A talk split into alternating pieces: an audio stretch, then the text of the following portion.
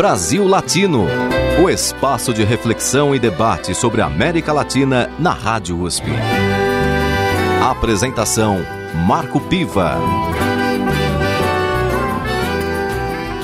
Olá, amigos e amigas do Brasil Latino, o programa que aproxima o Brasil da América Latina e a América Latina do Brasil. Sempre uma entrevista com temas de interesse do nosso país e do nosso continente. Na edição de hoje, converso com Rogério Carvalho, advogado, coordenador do curso de Direito da Unicaldas, em Goiás, e doutorando pelo Programa de Pós-Graduação em Integração da América Latina da Universidade de São Paulo. Bem-vindo ao Brasil Latino, Rogério. Muito bom estar aqui com vocês, do Brasil Latino. Muito obrigado, você, Marco Piva.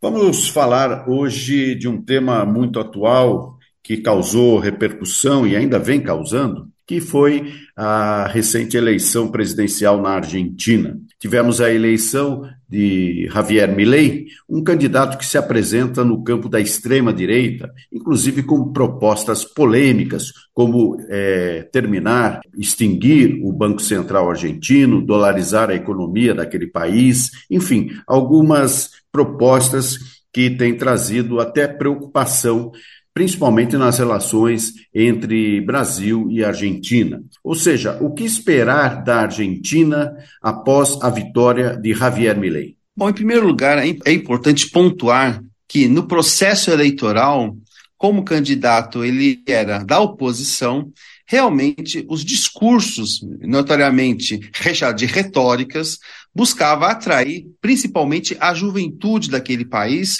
para o antissistema. Ou seja, que toda coisa que estaria interligada, interconectada com os malefícios da, da Argentina, ele poderia resolver apenas numa bravata. Entretanto, já agora, como presidente eleito, e logo após, como realmente presidente da nação argentina, pode ficar muito complexo que essa retórica se transforme em realidade.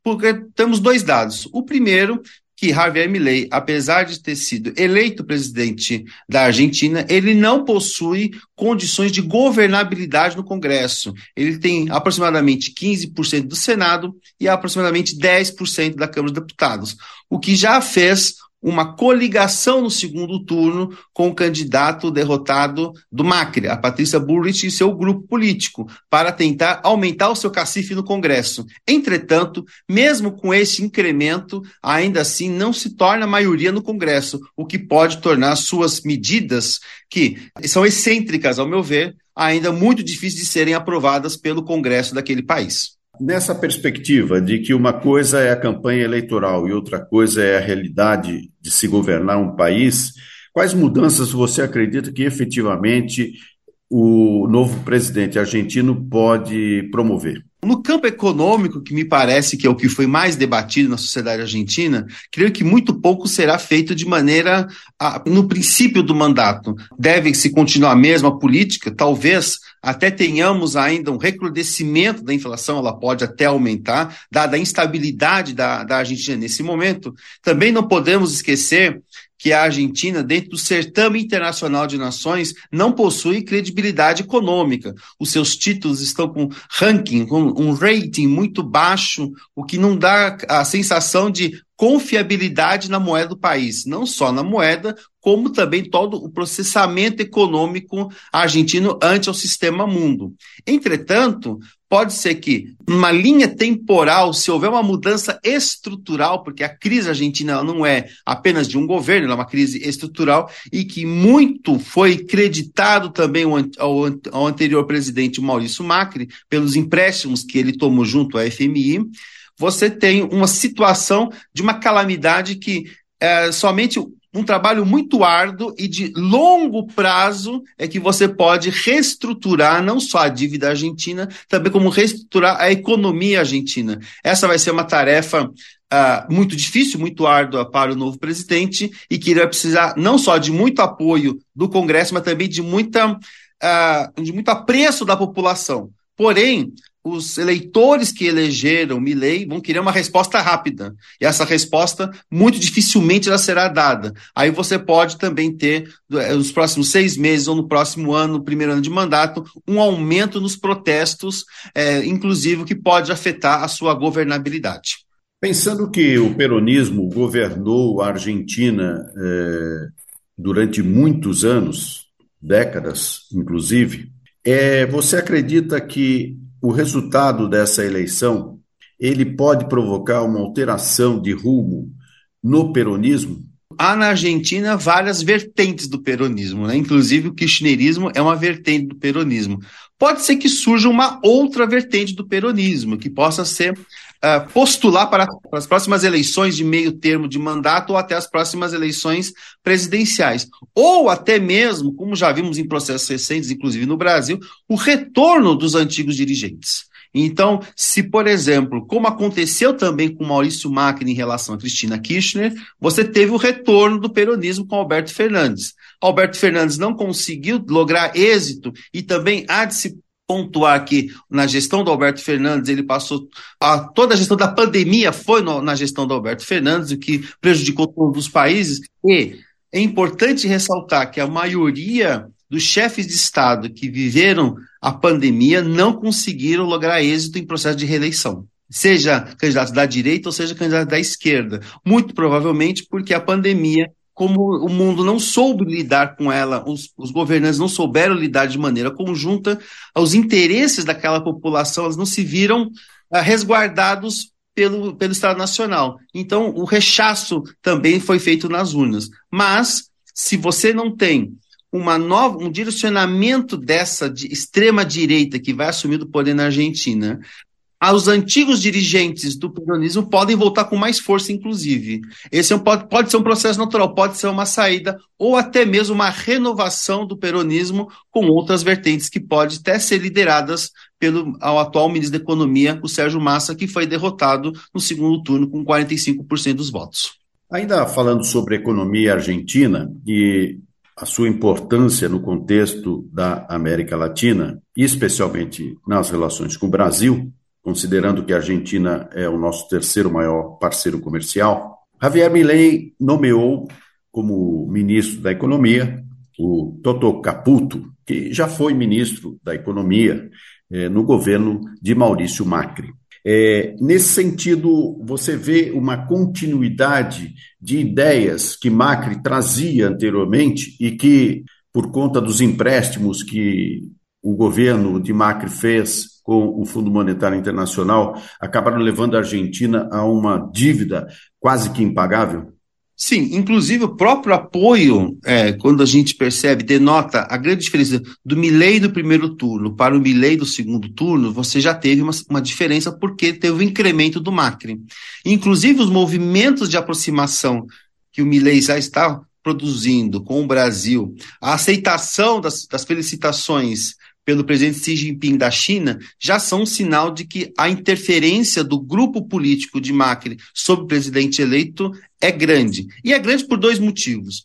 Primeiro, o, o Milley ele é realmente um outsider fora da política. Ele é, você teve um mandato como deputado e agora vai ser é, postulado e vai assentar na cadeira de presidente da nação. E segundo, também você precisa de umas condições mínimas de governabilidade. Se você não tiver governabilidade num sistema que nós conhecemos como presidencialista, se você não tiver maioria no Congresso, você não governa, porque você não aprova leis, você não aprova decretos, você ah, tem dificuldade para governar, e isso poderá levar, é, especialmente, a um processo de impeachment é, naquele país.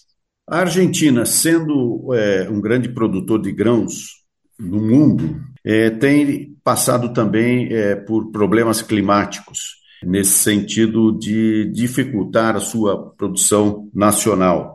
É, tivemos aí uma grande seca na Argentina que prejudicou imensamente a produção de trigo. Do ponto de vista ambiental, é, que peso isso joga numa economia já bastante prejudicada como a Argentina? Todo evento climático que tem, nós estamos começando a ver os extremos. Então, é período de mais calor, período de mais chuva, período de mais frio, vão tornar-se cada vez mais comuns. Né? Então, seja ou agora com o fenômeno El Ninho, depois com o fenômeno Laninha. Então, esses fenômenos eles vão ter o seu espaço vai ser encurtado e eles vão ter uma maior profundidade ah, nos seus, nas suas relações com o tempo e com a terra. Evidentemente que isso vai mexer com o sistema rotativo de plantações. E, e evidentemente que, como você não tem a noção do que vem, você vai ter muita perda na agricultura, o que isso vai encarecer, por exemplo, os fatores de seguro, de frete e de preço no mercado internacional.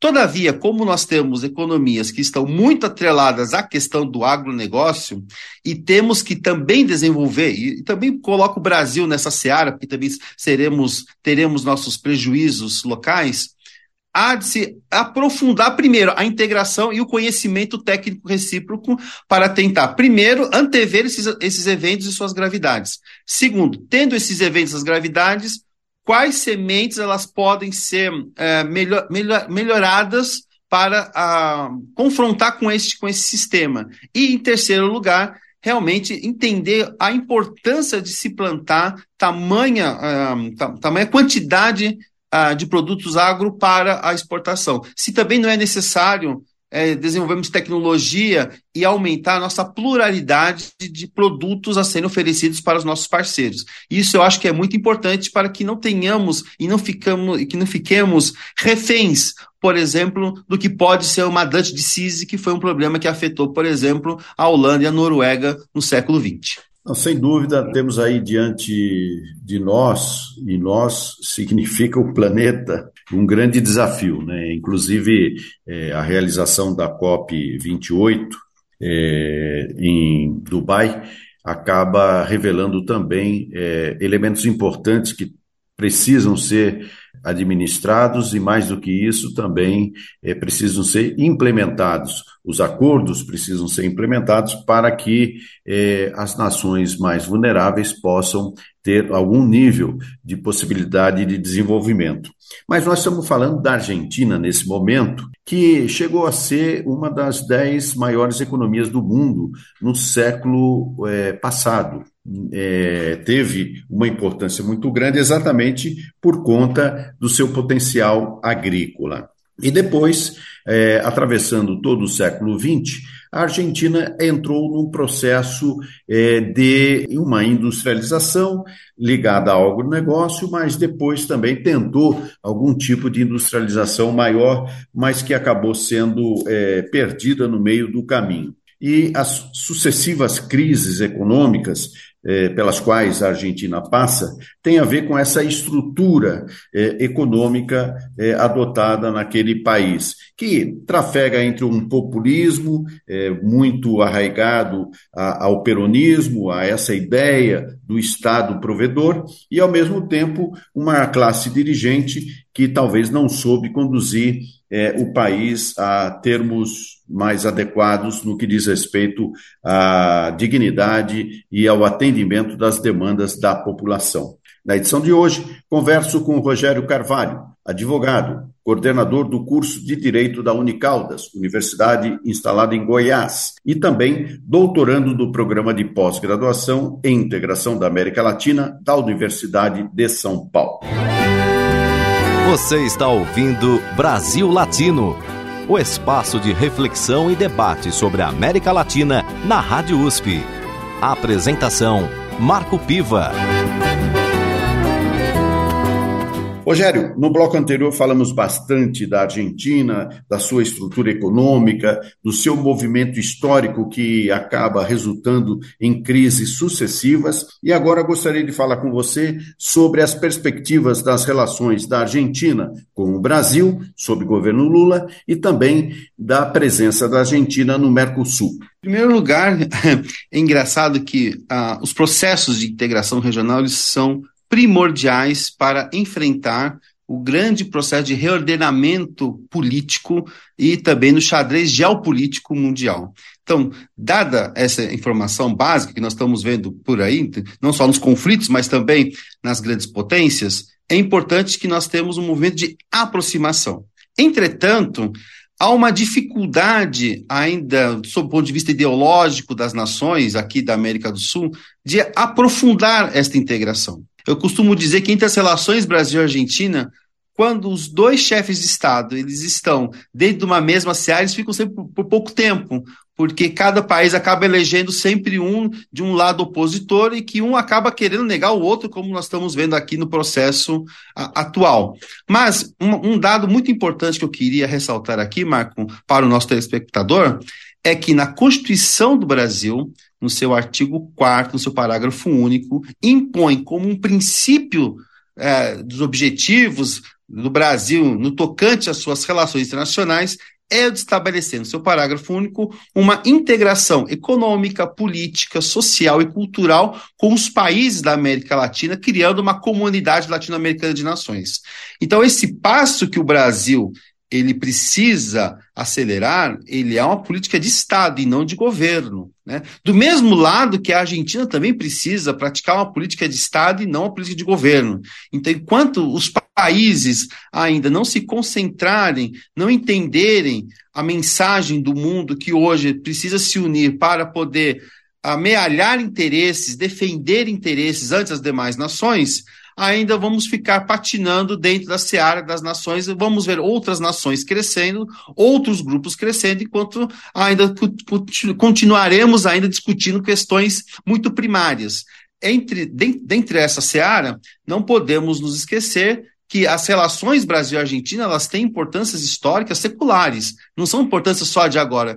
E que muitas das quimeras que ainda tivemos frutos da colonização só foram resolvidas na década de 70 e na década de 80 não só pelo Tratado de Itaipu Corpus, como não só também como a questão nuclear, que é, a, é importante citar que só o Brasil e a Argentina têm um, um, tratado bilateral único no mundo, também como depois do que ocorreu na Guerra de 82 das Malvinas e o apoio do Brasil à causa argentina, e que vai fundar o Mercosul nos anos 90. E são sócios, somos sócios fundadores do Mercosul.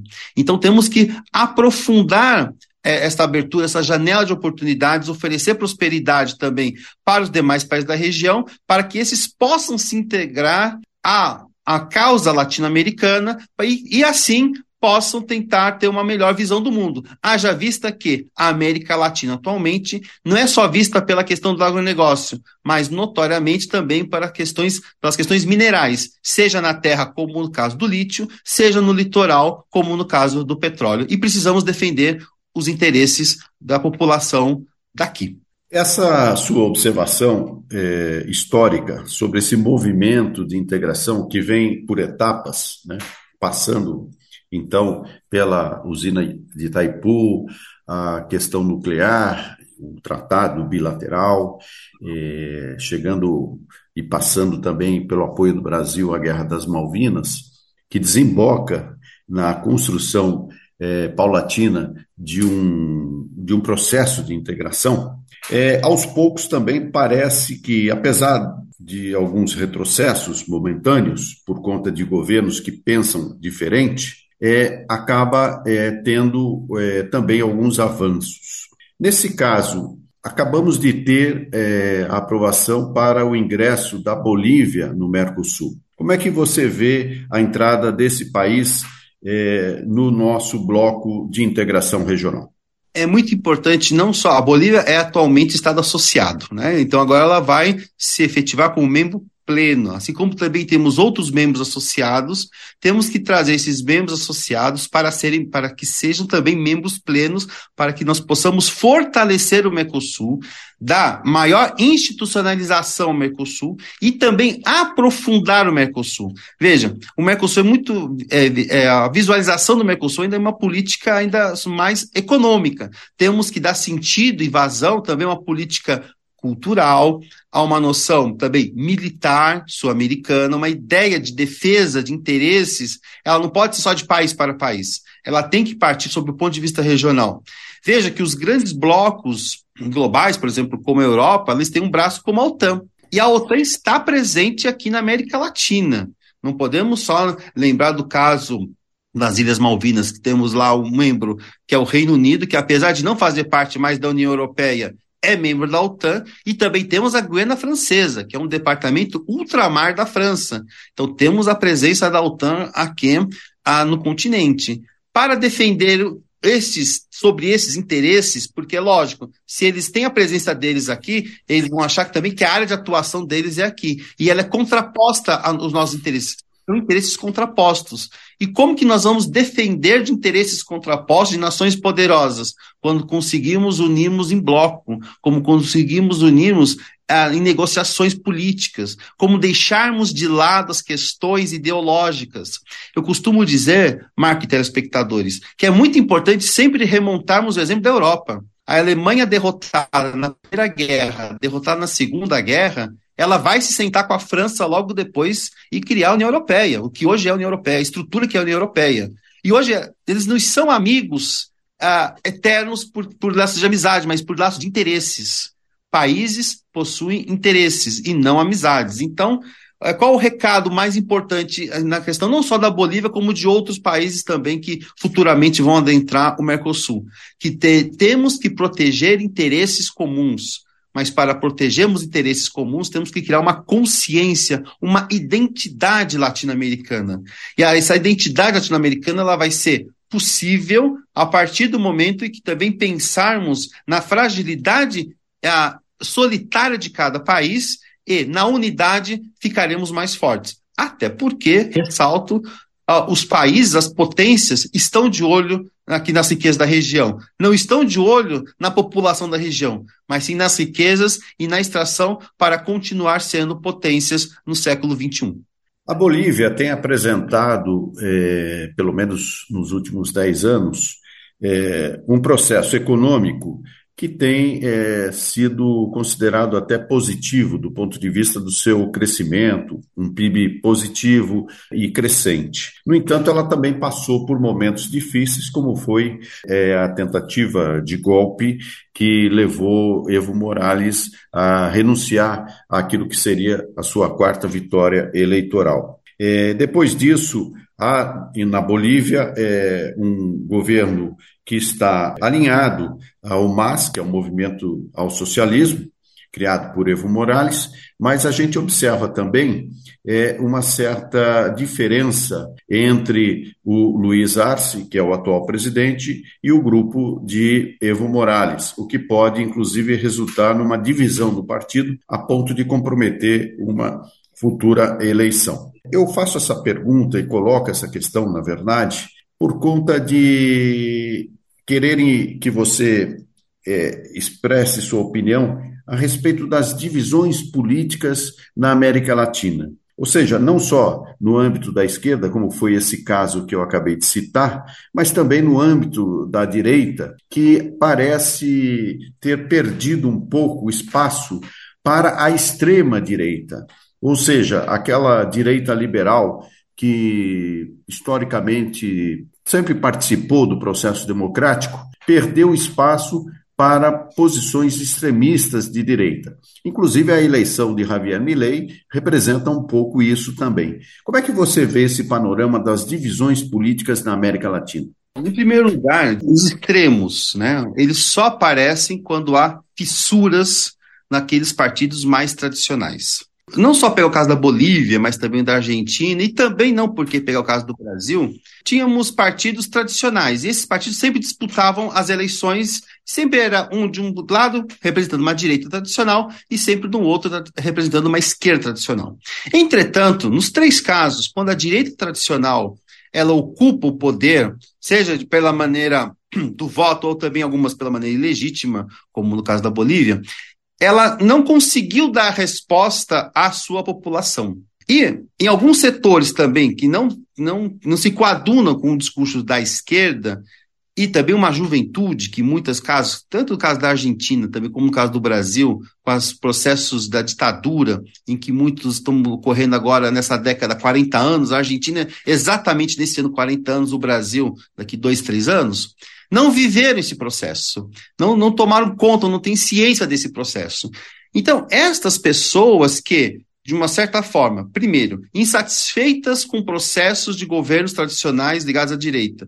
Segundo, também né, não têm contato, com, não tiveram contato ou não tiveram vivência de um processo ditatorial, foram acabando sendo presas fáceis do discurso, da retórica da direita, onde a anarquia é possível, aonde tudo, é, tudo se torna é, facilmente é, previsível. Por exemplo, por isso que um discurso do tipo, olha, vamos fechar o Banco Central, vamos aniquilar o peso, ou vamos dolarizar a economia, é, se torna para as pessoas muito simples, quando na verdade não são. As pessoas se esquecem que na hora de votar, elas também precisam entender que tem que dar governabilidade para aquele governante. Né? Então, veja, e, e, e tratando desses processos de divisão, quando você tem também, dentro do, das próprias fileiras do partido, uma questão de querer uma personificação do poder, é, é complexo, porque daí a pessoa ela quer se personificar, ela como sendo partido, e não com ela sendo um componente do partido. Então você tem também a questão das rupturas internas. Qual que é o perigo disso? Eu vejo dois perigos muito graves, inclusive um nós estamos assistindo em marcha aqui no Brasil. O primeiro de você ter a assunção de extremismos, né, ah, de discursos voláteis, de discursos frágeis, de discursos que eles não têm um acompanhamento político ideológico. E o segundo, como eles são eleitos, esses governantes, sem maioria no Congresso, você vai ter uma troca de favores, uma troca ah, de intenções, por seja por, por medidas. Um, de liberação de verbas ou por cota de ministérios para respeitar a governabilidade, o que vai tornar é, de certa maneira, para os próximos governantes, a tarefa mais difícil ainda uh, de fazer o governo, porque vai estar com um Congresso muito forte e esse Congresso vai querer editar as regras, vai querer pautar, inclusive, aquilo que o governo deve ou não fazer, deixando o governante, o incumbente, refém de suas vontades. É o que pode acontecer, por exemplo, na Argentina. Muito bem. No Brasil Latino de hoje, eu conversei com Rogério Carvalho, advogado, coordenador do curso de Direito da Unicaldas, uma universidade instalada em Goiás, e doutorando do programa de pós-graduação em integração da América Latina, da Universidade de São Paulo. Ele também é um especialista em cultura chinesa, mas isso fica como tema para uma próxima entrevista. Muito obrigado pela sua participação no Brasil Latino, Rogério Carvalho. Muito obrigado é, e é uma saudação a todos e todas que nos acompanham. Terminamos por aqui mais uma edição do Brasil Latino. Nosso programa tem a produção de áudio de Benê Ribeiro, produção de Alexandre Veiga, assistente de produção Ítalo Piva e curadoria musical Carlinhos Antunes. Você pode ouvir todas as edições do Brasil Latino em formato de podcast em soundcloud.com brlatino e também nas principais plataformas de áudio. Acompanhe conteúdos exclusivos na nossa página no Facebook. Basta procurar por Brasil Latino. E se quiser falar com a gente, escreva para ouvinte@usp.br, repetindo ouvinte@usp.br. O Brasil Latino fica por aqui e eu espero sua audiência em nossa próxima edição. Um abraço latino-americano e até lá. Você ouviu Brasil Latino, o espaço de reflexão e debate sobre a América Latina na Rádio USP. Apresentação Marco Piva.